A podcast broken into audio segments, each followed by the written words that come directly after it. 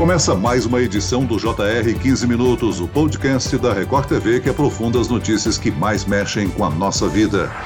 O presidente Jair Bolsonaro fez hoje uma visita ao Acre, estado que sofre com a chuva desde o início do mês. Crise migratória, surto de dengue e alta de casos de Covid. Tudo isso já é grave ainda mais combinado. Mas o Acre também enfrenta estado de calamidade pública em 10 cidades por conta de uma das maiores cheias já registradas no estado. 130 mil pessoas estão sendo afetadas pelas chuvas no Acre com a cheia dos rios. A situação ficou ainda mais difícil em meio à pandemia do coronavírus, agravada por um surto de dengue no estado. Há ainda a preocupação com o aumento de imigrantes haitianos e venezuelanos que não têm onde ficar e precisam de assistência. Como lidar com tantos problemas? Eu converso agora com o Major Falcão, coordenador municipal da Defesa Civil de Rio Branco. Bem-vindo, Major. Muito obrigado, Celso. Quero cumprimentar todos que estão nos ouvindo. E quem participa dessa entrevista é o repórter e apresentador da Record TV no Acre, Gabriel Rota. Olá, Gabriel. Olá, Celso. Olá, Major Falcão e ao ouvinte que nos acompanha. É um prazer estar aqui hoje no podcast JR e a situação aqui no Acre está mesmo desesperadora. O que nós vemos mostrando nos últimos dias são milhares de famílias que tiveram que deixar suas casas, 10 municípios em situação de calamidade pública, uma situação muito grave mesmo. Há 15 anos que eu estou no Acre e nunca tinha acompanhado uma cheia dessa proporção ocorrendo ao mesmo tempo em várias regiões do estado. Geralmente a gente está acostumado aqui na Amazônia de cheias, mas cheias em regiões localizadas. Mas em 2021 isso está acontecendo em todo o estado do Acre e para piorar ainda mais a situação, tem surto de dengue, pandemia e crise migratória na fronteira com o Peru, tudo ao mesmo tempo. Realmente, como disse ultimamente o governador Gladson Cameli, o cenário aqui é de guerra. O Acre historicamente revive essa situação com prejuízos causados pelas enchentes, né? A maior delas aconteceu em 1977. O nível do rio subiu 17 metros, assim quase 18 metros. Em 2012 chegou a quase 15 e agora atingiu quanto, hein? Agora o Rio Acre, hoje ele está em 14 metros e 99 centímetros, mas ele chegou a mais de 15 metros e 30 centímetros aqui na capital, o Rio Acre, que é o rio que corta a capital. Mas nós temos também, Celso, uma situação complicada em municípios do interior do estado. Em Cruzeiro do Sul, que é a segunda maior cidade aqui do Acre, o rio atingiu uma marca histórica de 14 metros e 36 centímetros, nunca tinha atingido essa marca. É a cidade onde a gente tem o maior número de pessoas atingidas pela cheia no estado do Acre, em Cruzeiro do Sul, 33 mil pessoas já foram atingidas pela cheia. É um município que tem cerca de 90 mil habitantes, então a gente pode ver aí que pelo menos um terço da população foi atingida pela cheia do rio Juruá. Major Falcão, como é que está a situação no dia de hoje? O senhor poderia nos dar um panorama eu gostaria primeiramente de esclarecer que Rio Branco ele sofre duas situações de anormalidade ao mesmo tempo. Nós tivemos no dia 5 de fevereiro o transbordamento e inundação dos igarapés que cortam a cidade de Rio Branco. Seis deles transbordaram, que atingiram aqui 40 bairros e também aproximadamente 14 mil pessoas. Logo em seguida, dia 10 de fevereiro, nós tivemos o transbordamento do Rio Acre. E o transbordamento do Rio Acre, ele alcançou agora neste ano a sua cota máxima de 15 metros e 80. Então, é, com isso, nós tivemos 24 bairros afetados e com uma quantidade muito grande de pessoas que chega até o número de 19 mil. Então, nesse momento, a Defesa Civil Municipal de Rio Branco trabalha com o um número de 32 mil pessoas atingidas pelas cheias dos igarapés, juntamente com o Rio Acre. Nesse momento, nós tivemos aí, desde o sábado passado, uma retração das águas, onde no dia de ontem, o Rio Acre alcançou 14 metros e 87, porém ele já voltou a, a subir e na medição das 6 horas daqui, hora local, ele mediu 14 metros e 99. Nós teremos sim uma, um aumento ainda desse nível, né, podendo reatingir as pessoas que já foram atingidas e até mesmo alcançar mais pessoas que ainda não foram atingidas. Então, uma situação bem difícil aqui que Rio Branco está passando, mas não diferentemente dos outros nove municípios do estado do Acre que estão afetados. Foi decretado calamidade pública pelo estado e a Defesa Civil montou abrigos onde nós estamos abrigando famílias, onde nós estamos levando famílias para casas de parentes e ainda em meio à pandemia, que isso redobra todos os cuidados e os trabalhos da Defesa Civil Municipal aqui de Rio Branco. Celso. Gabriel, vocês tiveram a visita do presidente Jair Bolsonaro ontem, né? Ele anunciou medidas de socorro, ajuda. Sim, o presidente Jair Bolsonaro veio ao estado do Acre, acompanhado de ministros e parlamentares também. Ele chegou à capital acreana, passou pouco mais de quatro horas aqui no estado, desembarcou na capital acreana trazendo também um kit com doses de vacina contra a Covid-19 de Oxford e também a Coronavac.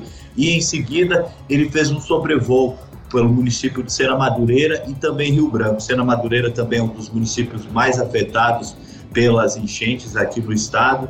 Após esse sobrevoo, o presidente concedeu uma entrevista coletiva à imprensa, falou sobre medidas que está tomando, como a liberação de 16 milhões de reais aos municípios, aos 10 municípios afetados pelas cheias e também recursos para o Estado. O município de Rio Branco é o que mais vai receber aporte financeiro nesse momento. E o presidente também trouxe uma boa notícia, que é a liberação do FGTS às famílias atingidas pela enchente nos 10 municípios do estado do Acre. Todas essas famílias que foram atingidas de alguma forma pelas cheias dos rios serão beneficiadas com a liberação do FGTS aqui no estado. Major Falcão, normalmente o brasileiro é muito solidário. Nessa situação, está havendo ajuda vinda pela internet para a Defesa Civil? Exatamente. O brasileiro é muito solidário, contamos com o nosso povo nesses momentos de dificuldades. Aqui também a comunidade, a população acriana contribui. Nós temos sim arrecadações, nós temos campanhas né, de donativos em andamento e nós temos recebido apoio do Brasil e apoio aqui do, da localidade no Acre. Então nós temos contas aí do Ministério Público, né, nós temos campanhas feitas por diversos movimentos da sociedade acriana e uma coisa também, Celso, que vale ressaltar aqui né, em relação Ajuda, nós estamos também com o apoio da Cruz Vermelha para poder também trazer donativo. Nós estamos trabalhando essa logística e esperamos que ainda esta semana já chegue aí um carregamento de vários donativos, vários insumos para que essas populações possam ser beneficiadas. O descarregamento será feito aqui em Rio Branco. Nós vamos apoiar como Defesa Civil Municipal para poder também fazer com que chegue no interior essa ajuda vinda da Cruz Vermelha, bem como todas as outras campanhas de arrecadação de donativos nesse momento em encampados aqui por diversos setores e apoiado completamente pela Defesa Civil Municipal de Rio Branco. Celso. Gabriel, você está acompanhando a crise no dia a dia. Falta alimento, energia.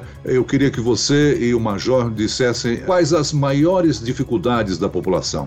Ô Celso, acho que a princípio a maior dificuldade da população não é nem a falta de energia, porque a energia ela foi cortada nos bairros que foram atingidos pela enchente e nesses bairros a população teve que deixar as suas casas. Hoje, a maior necessidade da população que já vinha sofrendo com a crise em função do comércio fechado, muitos perderam seus empregos. Então, hoje, a maior dificuldade mesmo é com relação à alimentação, a kits de limpeza e de higiene pessoal, porque a hora que essas pessoas retornarem para suas casas, elas vão precisar muito desses kits de higiene e limpeza também para poder arrumar o local onde elas vivem, a casa, limpar a casa, porque é um momento, momento de retorno às casas, é um momento de proliferação de muitas doenças, como a leptospirose, por exemplo. Então elas necessitam de kits de alimentação, de limpeza, kit bebê, fralda geriátrica e água mineral. Essas são as maiores necessidades da população nesse momento. E muitas também necessitam até de doações de imóveis, porque acabaram perdendo tudo. Saíram de casa apenas com as roupas do corpo. Essa é a situação que mais preocupa mesmo essas famílias que hoje estão em abrigos ou estão em alojadas em casas de amigos e parentes. Acho que o Major também vem acompanhando essa situação de perto, né, Major? Apesar de toda a comoção em todo o país, muita gente tem ajudado, mas nunca é suficiente, né, Major? Afinal, são 130 mil pessoas atingidas pelas cheias aqui no estado. Exatamente, Gabriel. Eu queria só colaborar com a sua fala, né, e reforçar que exatamente esses itens, né, que a comunidade, a população mais necessita, que são a questão da alimentação através de cestas básicas, né, kit de ajuda humanitária, também a parte de limpeza, né, naquelas regiões onde já tem águas baixadas que precisam fazer suas limpezas, e a parte também de, é, de móveis, até mesmo móveis. E esclarecendo aqui, Celso, que na realidade no dia 5 para o dia 6 de fevereiro, nós tivemos 20 horas ininterruptas de chuvas. Então, houve o transbordamento dos igarapés, onde nós tínhamos uma subida média de até 30 centímetros por hora. Então, isso atingiu 40 bairros, automaticamente 14 mil pessoas, e o socorro não pôde estar presente em todos os lugares simultaneamente. Esse evento aconteceu à noite, que complica um pouco mais a logística de socorro e resposta dada pela Defesa Civil Municipal. Fora isso, nós tivemos 15 edificações colapsadas, né, que desmoronaram durante essas enxurradas dos igarapés. Então, uma situação muito complicada, né? E muitas das pessoas, muitas dessas famílias, elas perderam realmente tudo que tinham, né? Saíram, como o Gabriel colocou, com a roupa do corpo. Isso nós estamos falando de zona urbana, mas nós temos também uma outra gravidade, uma, uma situação agravada na zona rural, onde produtores perderam é, suas produções e a recuperação na zona rural é um pouco mais lenta e demorada e tem uma logística diferente da cidade. Então é um momento de muita dificuldade, onde toda a ajuda ela é bem-vinda, porém focando mais nesses itens que o Gabriel acabou de citar aqui na nossa conversa. Agora, Major, existe uma previsão do tempo para melhorar essa situação que o Acre vive?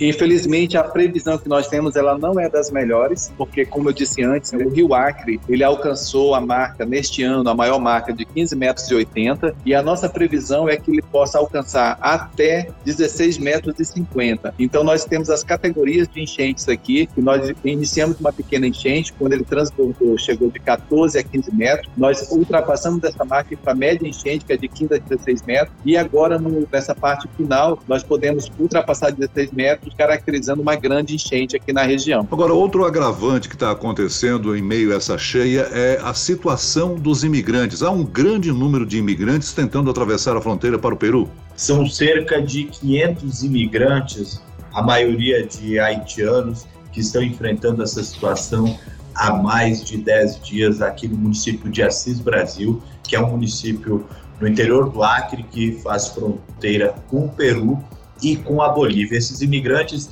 eles estão vindo do sul do país, a maioria perdeu seus empregos agora na crise, está vindo do sul do, do país querendo ir em direção ao norte da América, direção aos Estados Unidos, a Canadá, mas acabaram barrando nessa fronteira do Brasil com o Peru, onde a polícia peruana não está permitindo a passagem. No Peru, as fronteiras estão fechadas desde março do ano passado quando iniciou a pandemia aqui na região.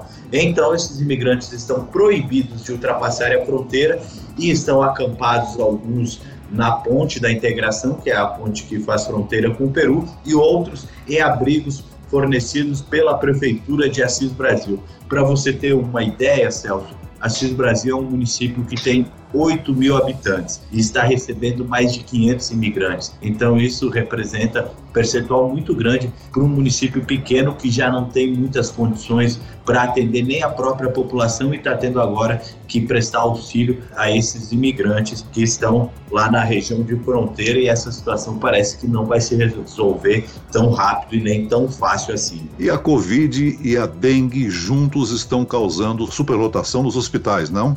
É, são outras preocupações que acabam complicando ainda mais a situação aqui no Acre. Só para você ter uma ideia, os casos de dengue só na capital acreana, nos primeiros 50 dias do ano, aumentaram em 700%. Já são mais de 3.200 casos na capital acreana apenas agora em 2021. Uma situação que complica ainda mais o sistema de saúde, que já está superlotado, atendendo muita gente em função da pandemia do coronavírus e agora está tendo que receber também esses pacientes com dengue.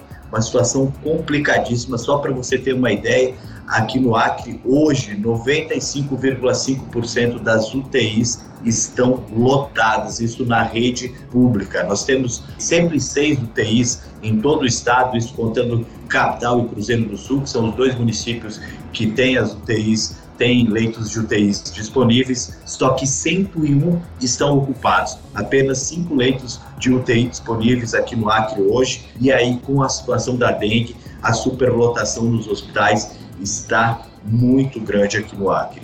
Muito bem, nós chegamos ao fim desta edição do 15 Minutos. Eu agradeço a participação do coordenador municipal de Defesa Civil no Rio Branco, Major Cláudio Falcão. Obrigado, Major. Muito obrigado, Celso, pela oportunidade de estar aqui conversando com todo o Brasil. E agradeço também a presença e as informações do repórter e apresentador da Record TV, Gabriel Rota. Gabriel. Obrigado, Celso. Foi um prazer. Esse podcast contou com a produção de Homero Augusto e dos estagiários David Bezerra e Larissa Silva. Sonoplastia de Pedro Angeli. Coordenação de conteúdo Camila Moraes e Luciana Bergamo. Direção de conteúdo Tiago Contreira. E ao Celso Freitas. Te aguardo no próximo episódio. Até amanhã.